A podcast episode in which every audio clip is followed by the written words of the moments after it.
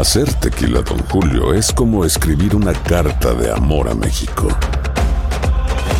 Beber tequila, Don Julio, es como declarar ese amor al mundo entero. Don Julio es el tequila de lujo original, hecho con la misma pasión que recorre las raíces de nuestro país. Porque si no es por amor, ¿para qué? Consume responsablemente. Don Julio Tequila, 40% alcohol por volumen, 2020. Importado por Diageo Americas, New York, New York. Esto solo es el principio. Porque lo mejor, Esto no se va a quedar así. lo más impactante, ¿Por qué? Soy tu madre. Esta mujer me robó. Por favor, abre tus ojos. está por venir en ¿Entendiste? Tu vida es mi vida. De lunes a viernes a las 8 por Univisión. Y eso sí que amerita un brindis, ¿no crees? Alegra tu día y mantente informado con lo mejor de Despierta América. A continuación escucharás información práctica para mejorar tu vida, variados reportajes de farándula y actualidad.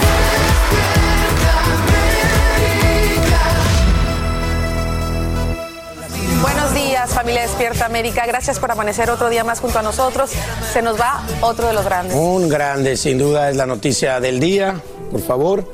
Ha muerto, ha muerto en la ciudad de Los Ángeles el cantante argentino Diego Verdaguer a la edad de 70 años. Así es, un comunicado de prensa dice que su muerte se produjo por consecuencias asociadas al COVID-19. Increíble familia. Bueno, nosotros vamos a estar en vivo desde Los Ángeles en cobertura completa, conociendo más de esta triste noticia en luta del mundo de la música. Desde aquí, nuestro más sentido pésame a su esposa Amanda Miguel y a su hija Ana Victoria, quien en varias oportunidades visitaron aquí con nosotros. América. Nuestro más sentido pésame y sin duda alguna eh, una pérdida muy triste para la música. Qué pena, un hombre tan lleno de vida. Aquí lo vamos a estar recordando el día de hoy, pero antes pasemos con las noticias, que ya está lista Sacha. Y es importante porque ahora mismo millones de personas en la costa atlántica del país se preparan para el impacto de una poderosa tormenta invernal que amenaza con convertirse en ciclón bomba. ¿Qué se espera? Posibles vientos huracanados, fuertes nevadas y mucho frío. El sistema dejaría comunidades enteras sin electricidad. Por eso, sin tiempo que perder, saludamos en vivo desde Nueva York a Damaris Díaz para ver cómo avanzan los preparativos. Damaris, buenos días. Muy buenos días, Sacha. Me da mucho gusto saludarte desde Manhattan. Aquí estamos listos para esta nieve. La gobernadora de Nueva York, Kathy Hochul, insta a todos los neoyorquinos que estén preparados para esta tormenta y eso es precisamente lo que estamos haciendo. Como pueden ver aquí a mis espaldas, estas toneladas de sal que ven aquí es para llenar los camiones de la ciudad, los mismos que van a usar para recoger la basura y hacerle mantenimiento a la ciudad. Bueno, esos serán equipados con palas y se van a llenar de esta sal y en pocas horas empezarán a regar la sal en todos los rincones de la Gran Manzana y así preparar las calles para la nieve y el hielo que va a caer. Como pueden ver, todo está muy tranquilito aquí en Nueva York a estas horas, pero eso sí, hace muchísimo frío, de 33 grados actualmente aquí en la Gran Manzana. Y queremos ofrecerles algunos consejos y algunas de las cositas que no pueden faltar en sus hogares en medio de una tormenta. Un generador portátil, esto podría ser muy útil durante un corte de energía. Un calentador eléctrico, eléctrico para mantener su espacio calentito, pero eso sí, no deje eh, desatendido este calentador portátil y no use una extensión. Un ah, soplador de nieve para despejar el camino hacia su auto y también la entrada de su casa. Y bueno, un motosierra para cortar las ramas de los árboles antes de la tormenta y después de la tormenta. Como saben, muchos eh, pueden terminar en el piso. Y bueno, aquí el tren está pasando ahora en estos precisos momentos, así que Sacha, mire nada más cuánta sal tenemos aquí. Esto es lo que nos va a proteger aquí en la Gran Manzana, las personas que andan en las carreteras, en las calles, porque hay hielo por todas partes. Damaris Díaz, te agradecemos por mostrarnos obviamente cómo avanzan los preparativos y compartir aquellos artículos necesarios para enfrentar este sistema. Y ahora damos los buenos días también a Albert Martínez para que nos cuente exactamente cuándo se está ya pues lo peor de este sistema. Pues desde esta noche hasta mañana en la noche. Van a ser 24 horas, 38 como mucho, en la que 76 millones de personas, desde Carolina del Sur hasta Maine, estarán bajo alerta por tiempo invernal. Lo que más me preocupa la zona de Atlantic City, New Jersey, también la costa de Maine, incluso eh, New Hampshire, donde los acumulados pueden ser impresionantes, más de 20 pulgadas de nieve. Fijaros, en, en Filadelfia unas 7 pulgadas de nieve, Nueva York podría estar entre las 9 y las 10, pero Boston podría llegar en el peor de los casos a las 30 pulgadas de nieve. Todo esto empieza en las Carolinas, donde de momento la cosa está tranquila, pero irá a más a lo largo de las próximas horas y como podéis ver, esos acumulados de 20-30 pulgadas en Maine, New Hampshire, Connecticut, en Nueva York esas 8-9 pulgadas, todo sobre la carretera 95 o al este de esa vía hará que la situación realmente sea muy complicada el sábado en la mañana. El sábado es un día de quedarse en casa, no tener 30 pulgadas. Sí, en la costa, con viento y oleaje, eso lo detallamos más adelante. Y ya autoridades advierten la posibilidad muy real de que haya apagones masivos, así que hay que estar alertas, por supuesto. Quédense en casa y preparados sobre todo. Gracias, Albert. Miren, en, en, otras noticias amanece en custodia el hispano sospechoso de protagonizar un intenso enfrentamiento a tiros contra la policía de Houston.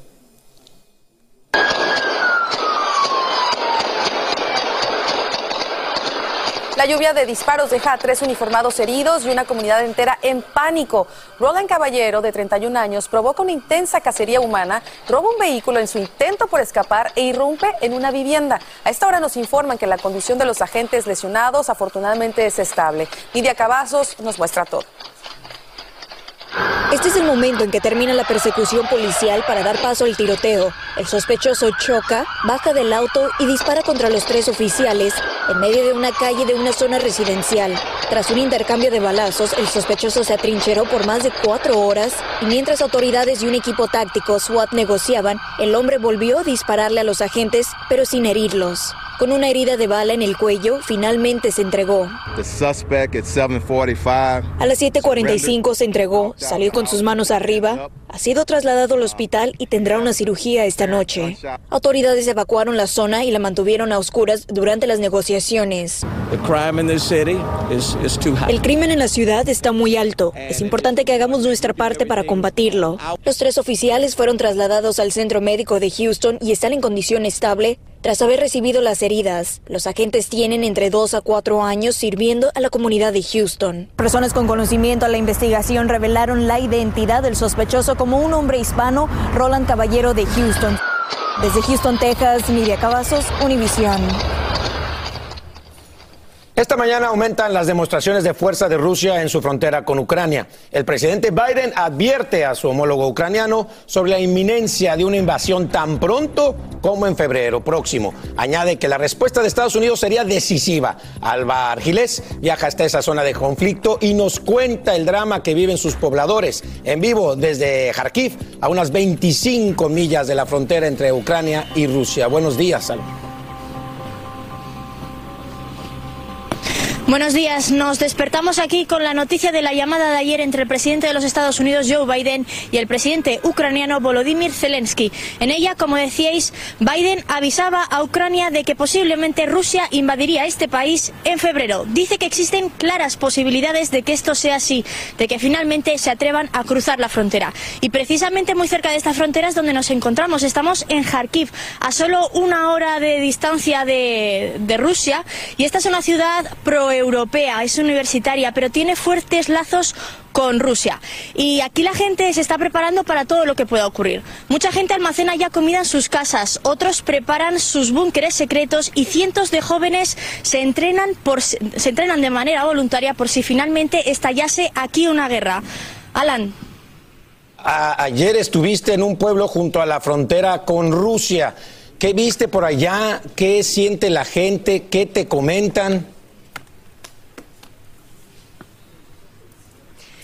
Eso es, estuvimos en un pueblo que se llama Ruska Lozova. Es un pueblo muy chiquitito, está a apenas 20 kilómetros, a unos 25 minutos en coche de esta frontera.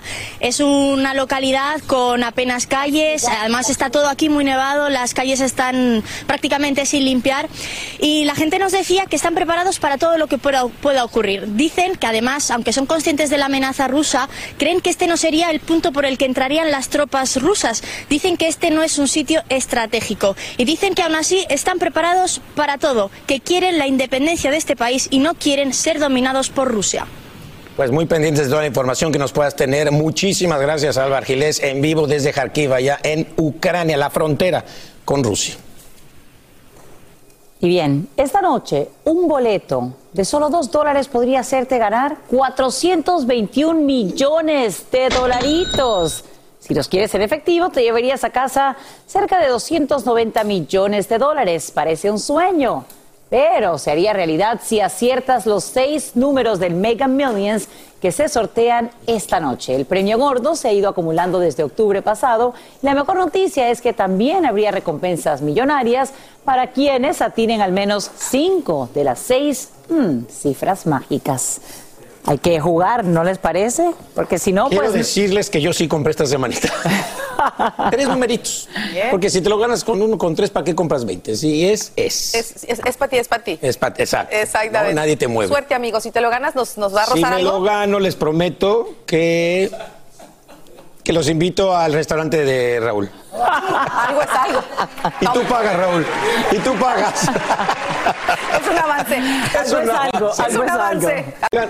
No podemos negar, no sé si lo vieron hablando de TikTok.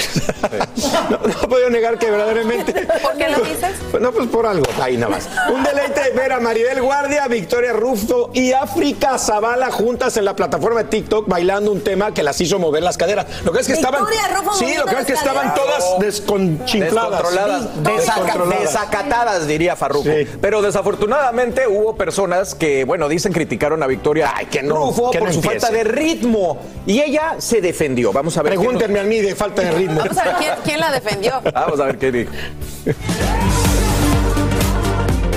Ante las supuestas críticas que tuvo Victoria Rufo en la plataforma de TikTok cuando hizo su primer video al lado de Maribel Guardia y África Zavala, y todo porque no tiene mucho ritmo en el baile.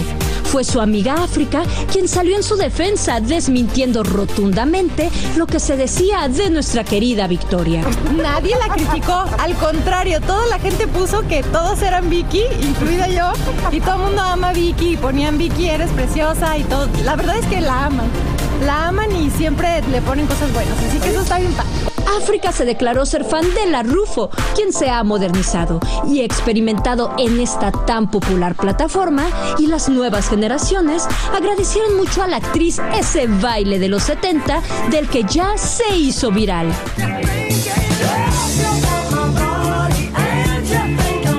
Sí, el primer TikTok de Vicky le ha ido súper bien. Bueno, es que ¿quién no quiere a Vicky? Ya está aprendiendo. De hecho, ya tiene su propio TikTok. Hoy subió su video, así que seguramente le irá muy bien. Entre temas de baile y movimiento de cadera, África nos compartió su secreto para lucir una figura perfecta, pues fue inevitable que nos diéramos cuenta que tiene un cuerpo esbelto y envidiable. Pues mira, ya es una cosa de siempre, de estar a dieta, hacer ejercicio y es mantenerse. El cuerpo tiene memoria, Vicky. Sí, pues sí, pero ya es una cosa de, de vivir así, porque si no, eh, si se descuida uno, pues ya no lo, no lo tienes igual. A días de concluir el primer mes de este año, Zavala quiso compartir con nosotros qué la motiva en este 2022. Pues más bien yo creo que cuando viene un nuevo año hay que tratar de ponernos metas padres, eh, que sean buenas para nosotros o cambiar cosas que nos ayuden en.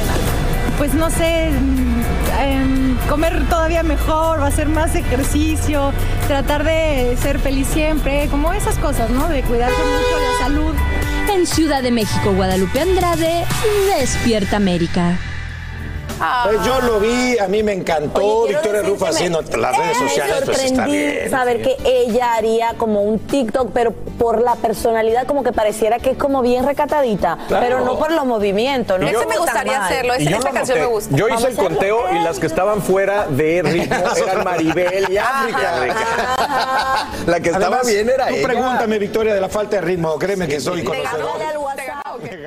Dicen que traigo la suerte a todo el que está a mi lado. Y esa es mi mala fortuna. Basada en el clásico de Juan Rulfo, llega a Univisión, El Gallo de Oro. Supongamos que la caponera puede inclinar la suerte a quien ella quiera. ¿Estás tardando en conquistarla? Con Lucero, José Ron y Plutarco Asa. Este gallo me está cambiando la vida. En una historia legendaria de amor y azar.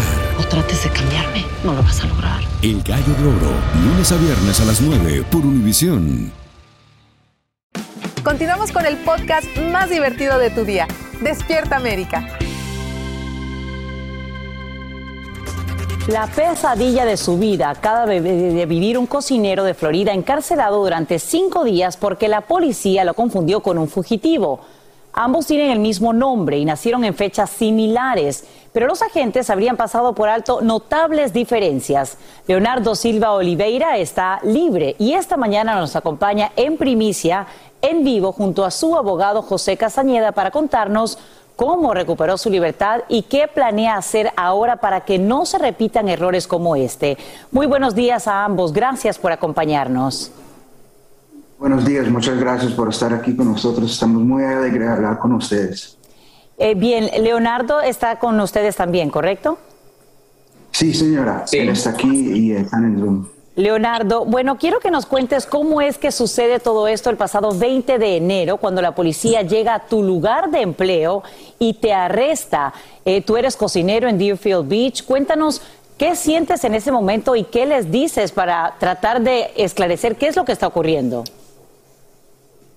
Não sei, eu só penso que era uma injustiça e, e não sei mais o que dizer. Cuando ellos eh, se, se acercan a ti, ¿qué, qué les dices tú? ¿Les preguntas, pero por qué me están arrestando? Eh, ¿qué- ¿Cuál es el intercambio que tienes de comunicación con el agente en este momento?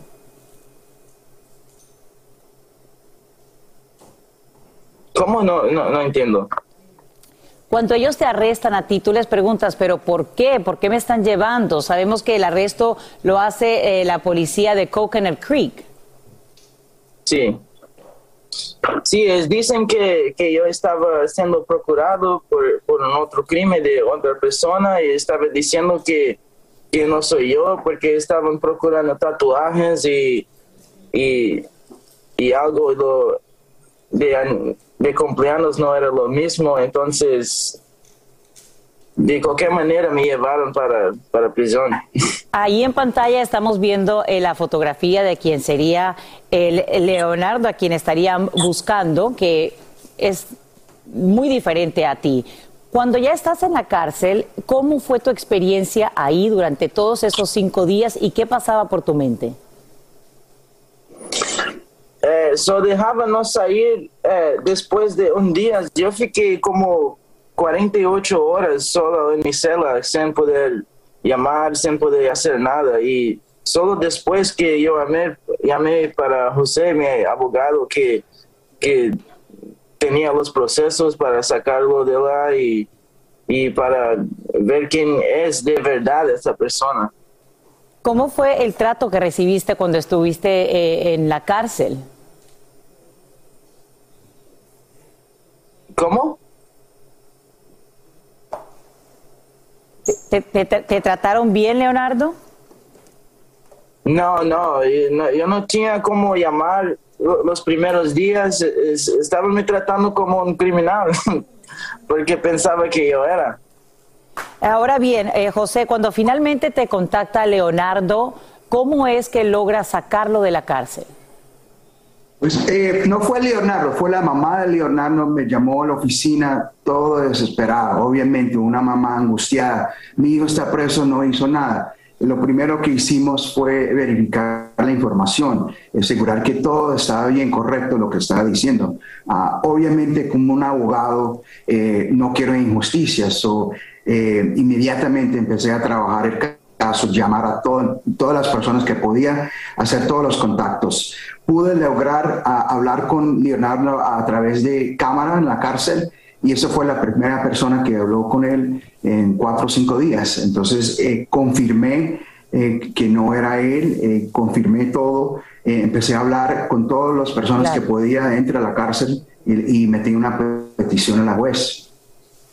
La juez, el juez principal en Broward County fueron muy atentos y durante este trámite se dieron cuenta en la cárcel, me imagino que hay que comparar las huellas y, cuando hicieron eso eh, ya lo, habían soltado rapidito. Eh, y, ahora bien, eh, como abogado, ¿quién cometió el error aquí? ¿La policía de Coconut Creek, que fue la que hizo el arresto original? ¿La policía de Palm Beach? ¿O inclusive la cárcel del condado Broward? ¿A quién señala usted como responsable de este error? Bueno, la verdad, es difícil saber porque son cosas que no son públicas en este momento. Está todo bajo investigación y, si Dios quiere vamos a, saber eh, qué pasó para evitar estos problemas en el futuro. Tenemos que tener un, sistema en este país con la tecnología para evitar esto. Nadie debe estar preso por un minuto si no es eh, la persona correcta. Y, mejor, eh, mejor tener algo bien. vamos a investigar quién fue. No, no sabemos si fue falta de comunicación, un error o alguien que no hizo su trabajo. Pues eh, le agradecemos a ambos por acompañarnos esta mañana, Leonardo Silva Oliveira, quien ya recupera su libertad, y el abogado José Castañeda por conversar con nosotros brevemente. Eh, ¿Qué se sabe sobre el fugitivo y ustedes tomarán acción legal? Bueno, yo, eh, parte de mi investigación, yo pude localizar el papá del fugitivo y tuve una conversación así, ahí es cuando me di cuenta que no era mi cliente, eh, era inocente, mi cliente en la cárcel. Entonces eh, me dieron el teléfono del fugitivo, lo traté de llamar. Me imagino que él está en otro estado, eh, pero eso no es parte de mi trabajo, eso es parte de, la policía. Y ah, él, vamos a investigar, obviamente cómo se puede hacer una demanda. Bien, gracias. Queremos eh, dejarles saber aquí en Despierta América que contactamos a todas las agencias involucradas, eh, trataron de explicar qué fue lo que ocurrió y bueno, se constató que era la persona equivocada cuando finalmente se comprobó mediante las huellas digitales, eh, pero estamos tratando nosotros también de investigar cómo es posible que algo así ocurra hoy en día. Gracias a ambos. Gracias por continuar con nosotros. Seguimos hablando, señores, de esa pelea callejera que protagonizó Alfredo Adame esta semana y que se volvió a mirar en las redes sociales. Ahora hay una nueva historia y es que resulta, muchachos, familia, que sus agresores son delincuentes en México y los llaman montachoques. Ya me lo sospechaba. Wow, bueno, estos son personas que se dedican a simular un accidente para aprovecharse y robar a sus víctimas. Al saber esto, Alfredo Adame hoy viernes va a presentar una denuncia formal contra estas personas quienes ya traen antecedentes. Así que veamos lo que nos contó. Pistola, agarro la pistola y la agarro ya puñándola y de repente la siento muy ligera, la siento muy, muy este, pues muy así rara y como hueca, no sé, y, raro el material. Y entonces agarro y me la guardo en el, eh, con la euforia y el rollo, me la guardo en el bolsillo. Pero luego a los dos segundos dije, qué raro está. Vuelvo a meter la mano y siento la pistola y dije, esta es fake. Es de plástico. Y luego sacan un video donde sale un cuate, o sea, no se ve que la recojan, se sale un cuate que va con una pistola, ¿no? Entonces, lo que pasó ahí debe de haber pasado es que cuando este cuate me avienta hacia atrás, la pistola sale volando. O sea, se me salió del bolsillo. Y este, yo ni me acordaba de la ya ni me acordaba de la pistola. Es más, hasta que llegué aquí a mi casa, este no me acordaba de la pistola. Hasta hoy en la mañana que me mandan un video de la pistola. Eh, si yo hubiera traído un arma, cuando me dicen, ponle que la traigan en el bolsillo, cuando me dicen que el cuate me está robando mi celular y está adentro de mi coche agarrando el celular, saco la pistola y le meto un tiro en la... O sea, me dejo ir a la ventana y le meto un tiro en la cabeza. Así de fácil. Te voy a decir cuáles son los cargos. Homicidio en grado de tentativa, cuando me arrolló con la camioneta y me tiró y me quiso atropellar. Dos, este, robo con violencia, porque se robaron mi cadena y se robaron mi celular. Y tres, este, eh, lesiones, injurias y amenazas. ¿Ok? Ahí hay tres. una. ¿Y cuál? Por haberle pegado un mayor de Ah, edad. mayor de edad, claro, pues yo soy 63 Claro, por pegarle a un anciano. ¿Eres anciano? Bueno, ahí está la cosa. Tienes cierre, recuérdamela. Fer, acuérdate de los 63 años, ahí hay otro cargo. Y entonces yo le conté a mi abogado y me dijo, mira, ahí tienes, hay tres, con esas tres la- las- los meto al bote. Wow. Y ya Y- viste todos los memes que han salido. Sí, hay uno muy chistoso que, que sale una academia de taekwondo y dice clausurado y todo. Bueno, ¿por qué no usé el taekwondo y todo? Te quiero decir una cosa, yo soy en el Registro Nacional de Cintas Negras.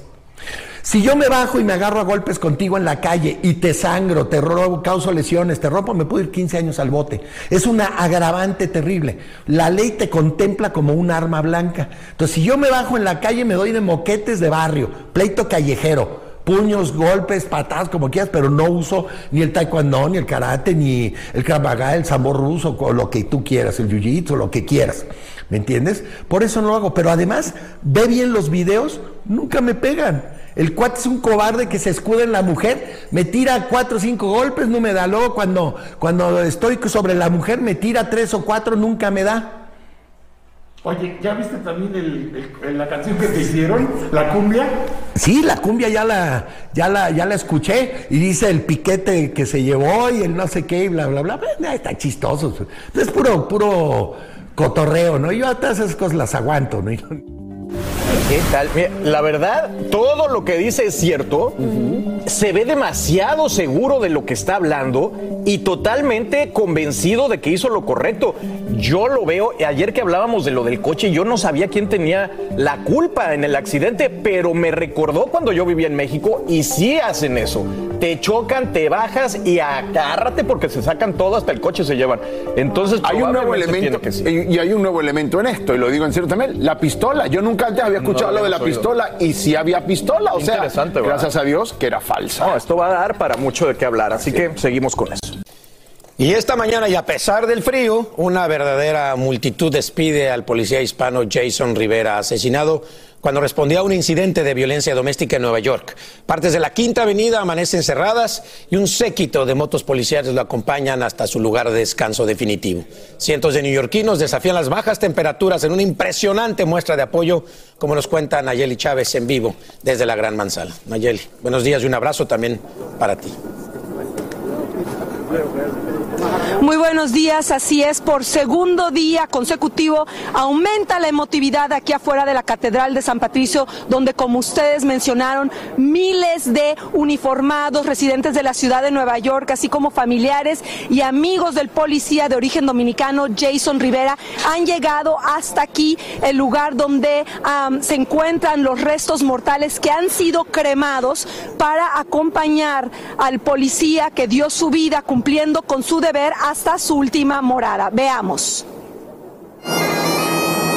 En una solemne procesión fue traído el féretro del policía de origen dominicano Jason Rivera a la Catedral de San Patricio, lugar de su velorio y funeral.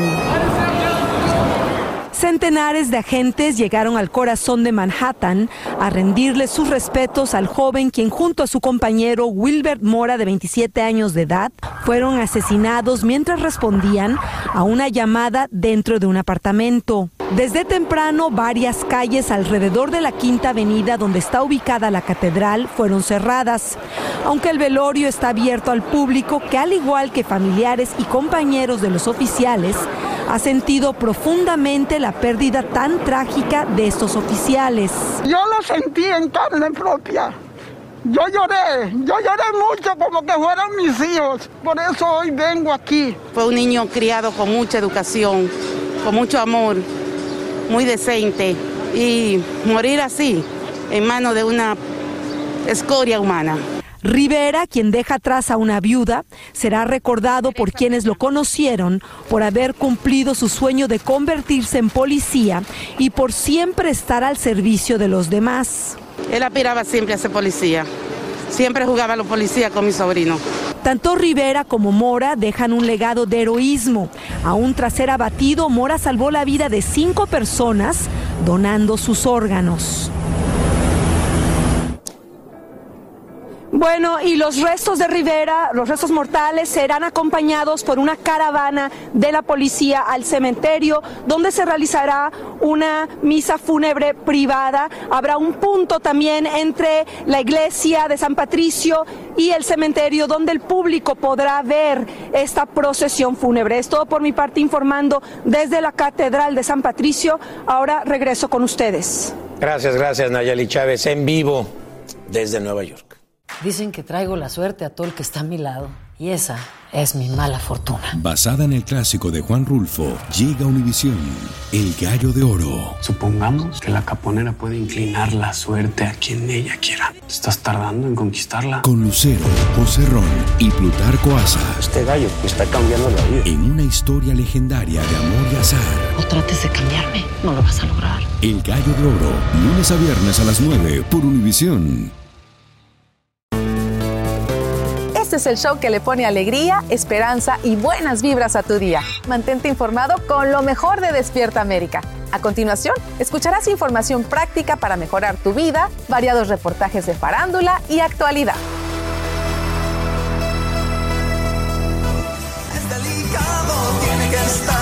Muy bien cuidado, trátalo bien. una gran canción. una gran canción. Traspasó fronteras. Bueno, como les hemos informado, murió el cantautor argentino Diego Verdaguer. Veamos esto que nos prepararon nuestros amigos de Televisa Espectáculos. Murió Diego Verdaguer a los 70 años, víctima del COVID-19, la tarde del jueves 27 de enero en la ciudad de Los Ángeles, California. El cantante de origen argentino fue hospitalizado desde el pasado mes de diciembre tras detectarle coronavirus. Sin embargo, su salud no mejoró. Fue su hija, Ana Victoria, quien mediante sus redes sociales confirmó el fallecimiento con las líneas. Con absoluta tristeza lamentamos informar a todo su público y amigos que nuestro querido Diego, el día de hoy, dejó su hermoso cuerpo para continuar su camino y creatividad en otra forma de vida eterna. Claudia López Ibarra, publirelacionista del intérprete del tema, La Ladrona, informó que los restos mortales del cantante serán cremados en Estados Unidos. Mediante un comunicado se informó que la familia Verdaguer ha decidido despedirlo en privado y pasar este difícil momento en tranquilidad y recogimiento. Posteriormente organizarán algún acto público, pero en estos momentos su dolor es tan grande que no están en condiciones de dar declaraciones. Diego Verdaguer grabó cinco álbumes en vivo y 15 de estudio. Próximamente se lanzará su última producción, Por la Libre, además de que produjo más de 10 discos, tanto de Amanda Miguel como de su hija Ana Victoria. Le sobrevive su pareja incondicional, la cantante Amanda Miguel y su hija Ana Victoria, quien hace dos meses y medio se convirtió en madre de Luca. Descanse en paz, Diego Verdaguer. Televisa Espectáculos, Luis Alejandro Ortega. Una gran, gran carrera. Quería mucho a México, ¿no? Era, era como su segunda patria. Eh, canciones que traspasaron fronteras, inclusive con Amanda Miguel escribió Él me mintió y La Ladrona. Exactamente, no solamente juntos. para él, para Amanda, sino también produjo varios artistas más recientemente con Omar Chaparro, que fue uno de los Sí. que contestó y dijo, no puedo creerlo. Me llamó la atención, por supuesto, el tuit de ella, de Amanda, que dice, siempre te amaré. Eso es lo que te iba a Imagínate decir. el dolor que hay allí. Yo no puedo dejar de pensar en, en el dolor y en el vacío tan grande que se queda en el corazón de Amanda Miguel, porque no solamente pues, fue su compañero eh, de llegar a casa después de, de un trabajo, ¿no? sino su compañero de, de- de- de la vida. Eh, hacían giras juntos, o sea, siempre... Trabajaron juntos, compusieron juntos canciones. Dirigía sus videoclips. Oye, y gran amigo, y gran amigo de todos, también los grandes, ¿no? De Era muy Joan amigo de Joan Sebastián, que le escribió una de canción. Juan Gabriel. ¿Te acuerdas que lo entrevistaba eh, Sí. yo con la muerte de Juan Gabriel en Bellas Artes, aquí en Despierta América? En paz descanse.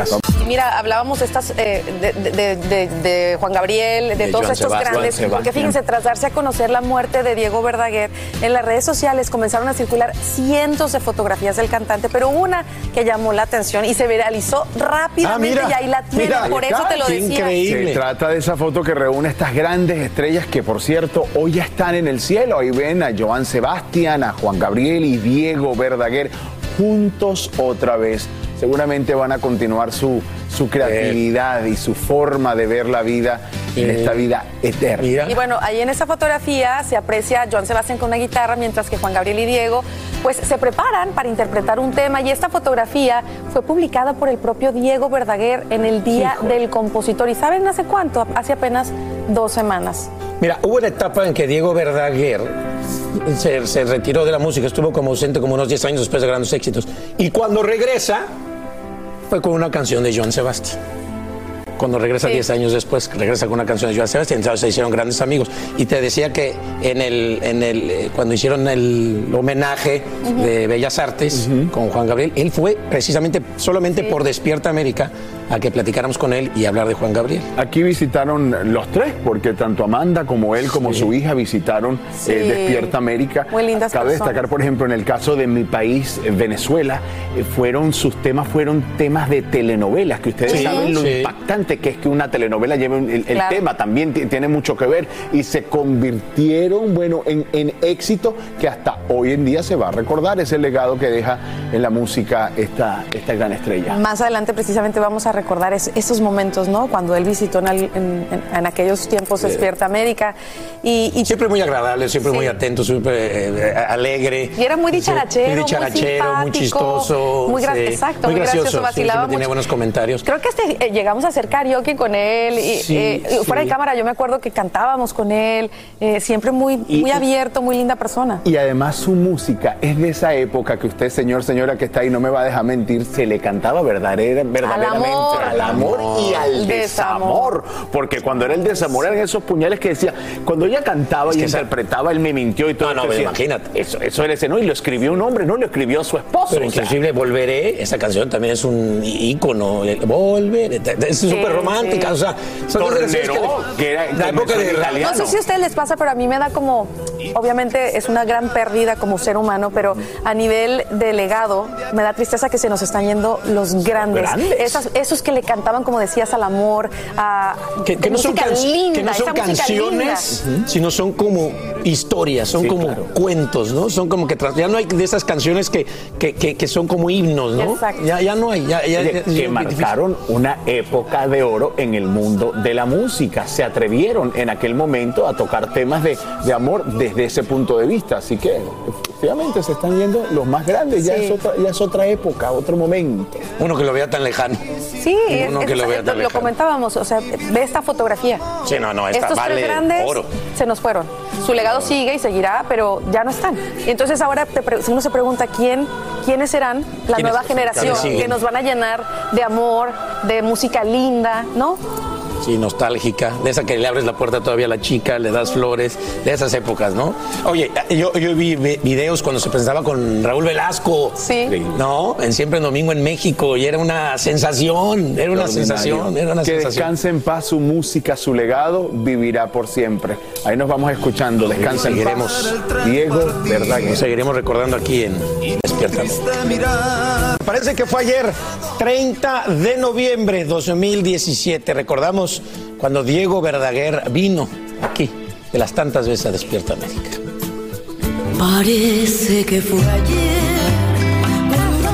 El delicado, estoy esperando. Oh, ya llegó. A ver si reconocen de quién era la canción. Nuestro invitado especial del día de hoy, Diego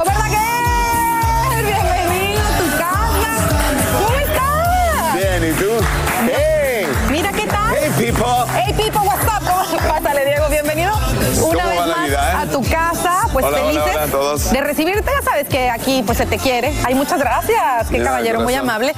Pues estrenando, andas muy orgánico. Nuevo Pues sí, disco. es que mi álbum se llama Orgánico, el nuevo. Está ya en las tiendas físicamente, que ya es un logro muy grande, aquí en los Estados Unidos y en México también únicamente. Y después en todas las redes sociales ya está eh, no en las redes sociales, en todas las plataformas eh, eh, digitales ya está el álbum orgánico con nuevas canciones. Oye, me encanta lo que dices porque hoy en día, pues sí, la- lo que es todo lo electrónico, lo digital, ya es otro mundo. A ti te ha tocado vivir todas las etapas de la música. ¿Cómo ves este, es- es- esta, esta, este- esta explosión que ha habido en las, en las, en las plataformas digitales? Bueno, es una evolución interesante. Eh, ¿Qué es ese timbre, eh? Creo que están arreglando. De ser Mela. Ah, bueno. Mela que sí, desde que entré vi que estaban arreglando todo por, todos lados.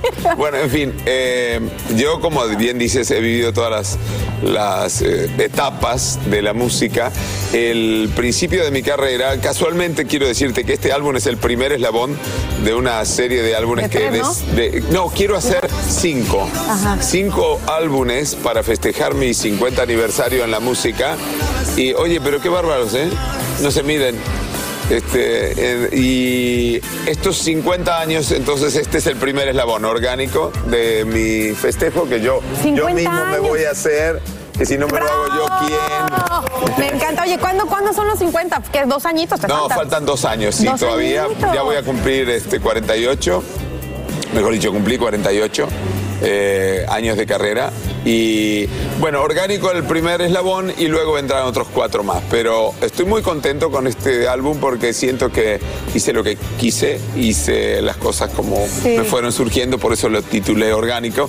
Lo grabé, lo produje, lo compuse y lo, y lo y lo filmé porque es un audiovisual. Y el video está bien En bonito, la historia me gusta mucho porque es una historia eh, que yo creo que todos nos vamos a identificar porque es, eh, es un himno a la felicidad y cómo tenemos que ir en busca de nuestros sueños. Exacto, tú te refieres al, al, A Marinero. al clip del Marinero, que es una de las canciones del álbum.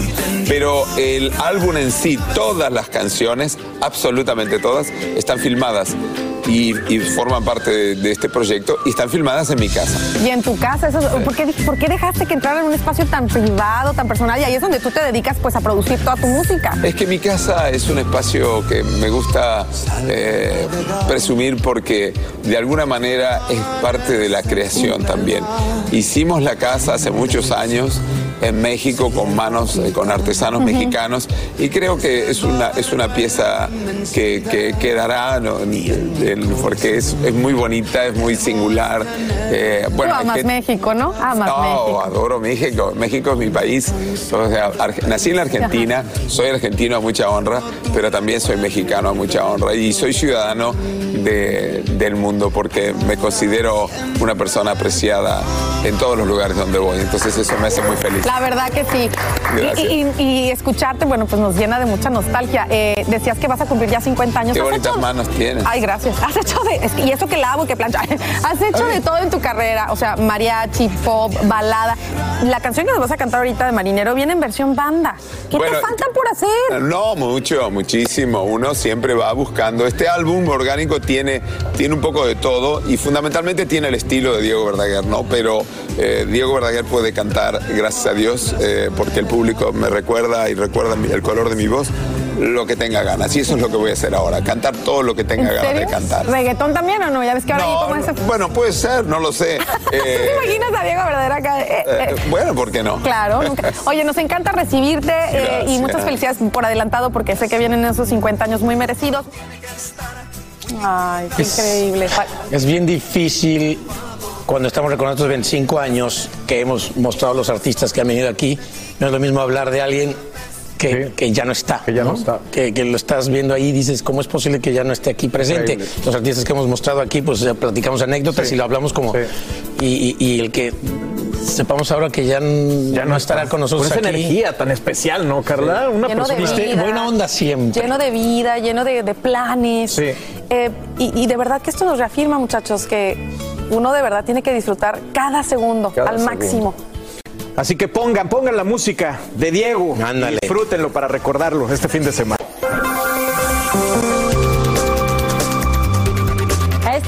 Buenas noticias para millones de residentes en Los Ángeles. Autoridades del condado aprueban extender la protección de desalojo a solo días de que terminara.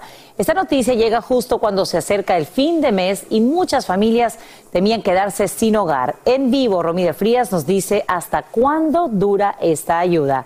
Romy, muy buenos días. Adelante. Así es, Sasha, muy buenos días y bueno, muy buenas noticias para los residentes del condado de Los Ángeles. Y es que bueno, la Junta de Supervisores del condado de Los Ángeles aprobó que bueno, va a extender esta moratoria de desalojos que fue establecida durante la pandemia, especialmente protegiendo a las personas afectadas durante COVID-19, pero también para aquellas personas que viven en áreas no incorporadas del condado de Los Ángeles, bueno, para ellos va a continuar congelada la renta por los próximos meses. Pero hay tres fechas muy importantes de las cuales les quiero mencionar. Y es que primero, la moratoria que estaba actualmente va a continuar vigente hasta el 31 de marzo, ya no va a expirar a finales de este mes. Eso significa que nadie puede ser desalojado, incluso si, por ejemplo, el dueño de una propiedad dice que le quiere realizar arreglos a esta propiedad, bueno, el inquilino no podrá ser desalojado. Pero también, a partir del primero de abril, se establece eh, la regla de que, bueno, aquellas personas que no puedan pagar su renta no podrán ser desalojados. La segunda fase de este programa inicia el primero de junio y esta se va a extender por un año hasta junio del 2023. Y esto indica que aquellas personas de bajos recursos que no puedan pagar su renta, bueno, ellos no van a poder ser retirados y ellos deben de comprobar que ganan poco. Eh, ese es todo el informe que te tengo desde Los Ángeles, California. Romy de Frías, regreso con ustedes al estudio. Gracias, Romy, por brindarnos esta información que es de tanta ayuda para nuestra comunidad en el condado de Los Ángeles. Y buscar justicia social, así como transparencia. Con esas promesas toma posesión Xiomara Castro como la primera presidenta en la historia de Honduras. Además, promete enfrentar a las poderosas bandas de narcotraficantes, combatir la corrupción y la pobreza, así como flexibilizar las estrictas leyes sobre el aborto. Sin embargo, profundas divisiones en el Congreso amenazan su agenda, como nos cuenta Claudia Mendoza desde la capital hondureña. Horas antes de ser investida como presidenta de Honduras, Xiomara Castro llegó en medio de la algarabía de miles de personas a darle gracias a la Virgen de Suyapa, patrona de los hondureños. Y en esta ermita permaneció unos minutos. Pero al salir, cientos la siguieron, unos caminando, otros corriendo detrás, mientras saludaba desde este vehículo. El Estadio Nacional era el destino final de Castro y de miles que lo abarrotaron y que llegaron de todas partes del país. Y nosotros estábamos con la fe y la esperanza de que Xiomara iba a ser nuestra presidenta. Nos sentimos representadas las indígenas, las obreras, las campesinas, todas las mujeres. Así subía Castro al estrado, mientras, expectantes, los integrantes de decenas de delegaciones que la acompañaron de diversos países que fueron invitados, incluyendo a Kamala Harris, la vicepresidenta de los Estados Unidos, observaban el momento en el que se le imponía la banda presidencial. La banda presidencial. Prometo ser fiel a la República. Y este era el momento en el que juraba como presidenta de este país centroamericano. Estamos rompiendo cadenas y estamos rompiendo tradiciones. Unas cadenas, dice, que dejan a un país en ruinas. Sacha, la, la, la, población hondureña está expectante con todo lo que ha acontecido en este país. Castro hizo muchas promesas que esperan que se cumplan. Por los momentos ella ya nombró personas claves en algunos puestos de su gabinete de gobierno y se espera que en verdad haya una lucha frontal contra el narcotráfico, la corrupción, que son precisamente los flagelos sociales que tienen a este país de rodillas. Sacha. Ojalá que así sea, sin duda alguna, por nuestra gente. Claudia Mendoza, te agradecemos por brindarnos este informe en vivo desde Tegucigalpa, en Honduras. Llegó el momento para que los doctores respondan todas tus dudas. A continuación, escucha a los doctores con toda la información que necesitas para que tú y tu familia tengan una vida saludable. Bueno, aquí estamos listos para llevarle la información más actualizada, responder a sus dudas con respecto a la salud. Doctor Juan, ¿quién nos acompaña el día de hoy? Vamos a enlazarnos con la doctora Dadilia Garcés, médico epidemiólogo y profesora de Miami Dade College, y con el doctor Marlow Hernández Cano, médico internista que además está de cumpleaños. ¡Yeah! ¡Feliz cumpleaños! Muchas gracias. Sé que me iba a hacer pasar pena. Pero muchas gracias, siempre lo aprecio con tu cariño. Te pusimos tu- ahí te pusimos el himno de tu clínica. Te queremos, doctor Marlo. Gracias por siempre ser parte de la familia Despierta América. Que Dios te siga bendiciendo con mucha salud. Un abrazo. Tienes suerte, Carla, tienes suerte que está haciéndolo a través de Skype, porque si estuviese aquí lo hubiésemos hecho bailar al, al ritmo de Estoy con Cano, ¿verdad? Se está riendo. Qué risa. Nos invitas a la pachanga, ¿eh? A cabo nos haces pruebas antes de entrar y al salir. Mira, está muy, él no va a hacer fiesta, creo que no nos quiere invitar. Oigan, bueno, ya nos vamos derechito eh, a los temas de salud, a tu salud con las últimas noticias que pueden salvar tu vida.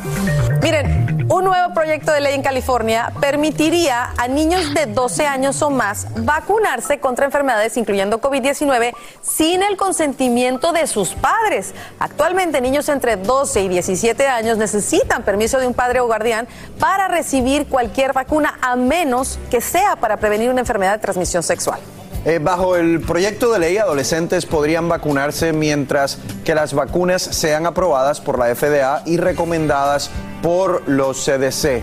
Eh, Marlow, obviamente algo extremadamente controversial. ¿Cuál es tu opinión? Mi opinión es médica, que es que yo creo que los niños de 12, 18 años hasta los más jóvenes deben vacunarse, pues la evidencia está clara que tienen más beneficios que los riesgos, beneficios que pueden ser increíblemente importantes para su salud de largo plazo y lamentablemente sabemos que hay ciertos pacientes, incluyendo niños, que no solo fallecen, pero tienen efectos secundarios que les pueden afectar el resto de sus vidas, aunque sea un porcentaje bajo. Esta es mi opinión médica. La opinión política es un poco diferente. Yo como padre me gustaría todavía tomar esa decisión por mis hijos. Yo no creo que tienen la capacidad para tomar esa decisión. Y no sabemos cuál es su caso específico de un punto de vista de salud, ni ellos tampoco, claro, para tomar esa decisión, que es difícil que yo, yo creo comparar contra ciertas leyes que uno puede debatir para esas vacunas contra enfermedades sexuales y claro, eso es algo un poco más delicado. Sabemos que en esos casos, ah, por muchas razones, yo creo que se pudiera apoyar ah, un poco más. Tenemos data en la efectividad y la seguridad de esas vacunas por muchos, muchos años. No necesariamente estoy diciendo que eso es lo correcto, pero de un punto de vista político, yo no te puedo decir que comparto necesariamente esa decisión, aunque de un punto de vista médico, sin duda es mi recomendación para la gran, gran mayoría de niños. Eh, Dadilia, obviamente es una situación en donde la salud pública se enfrenta obviamente con las, eh, con las libertades individuales y especialmente los derechos de los padres. ¿Cuál es, cuál es tu opinión como epidemióloga?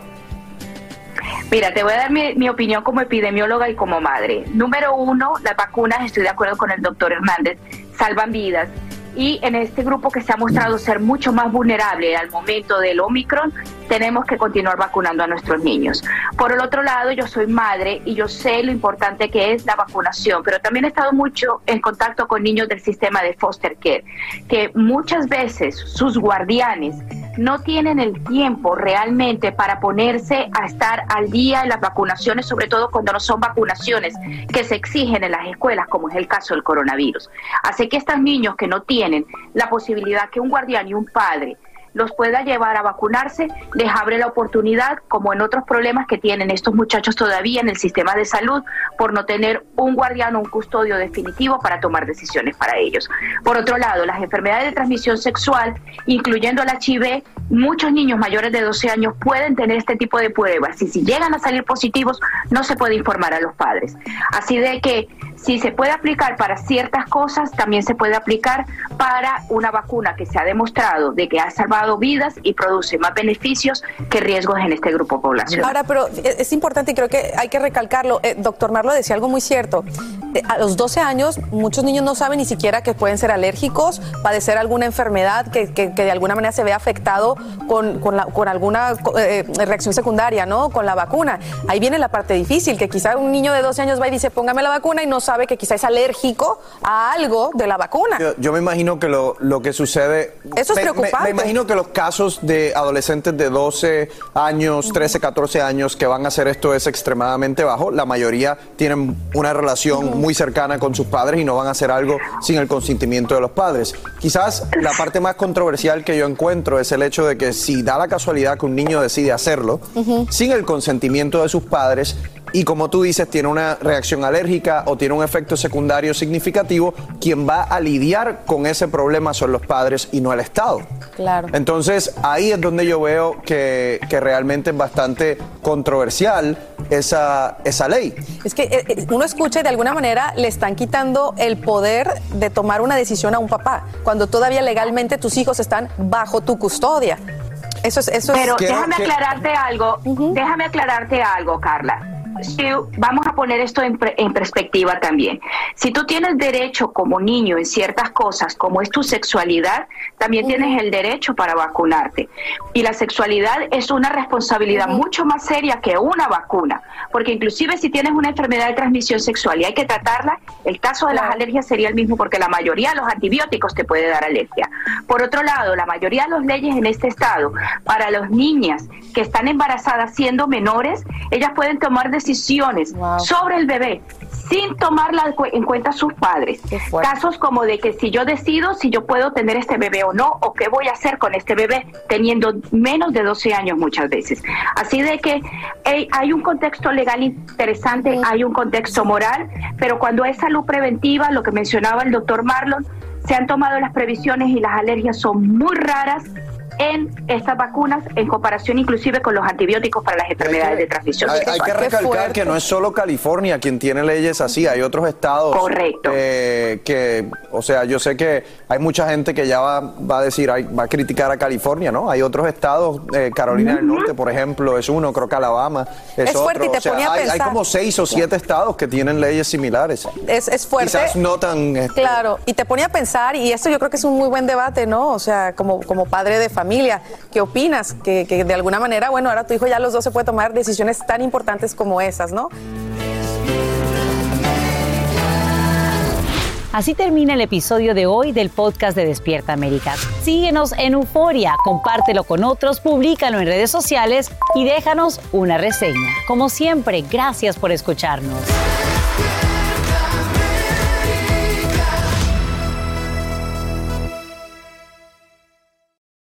Familia querida de Univisión, aquí Lucero para decirles que no se pueden perder el gallo de oro. Lunes a viernes a las 9 por Univisión.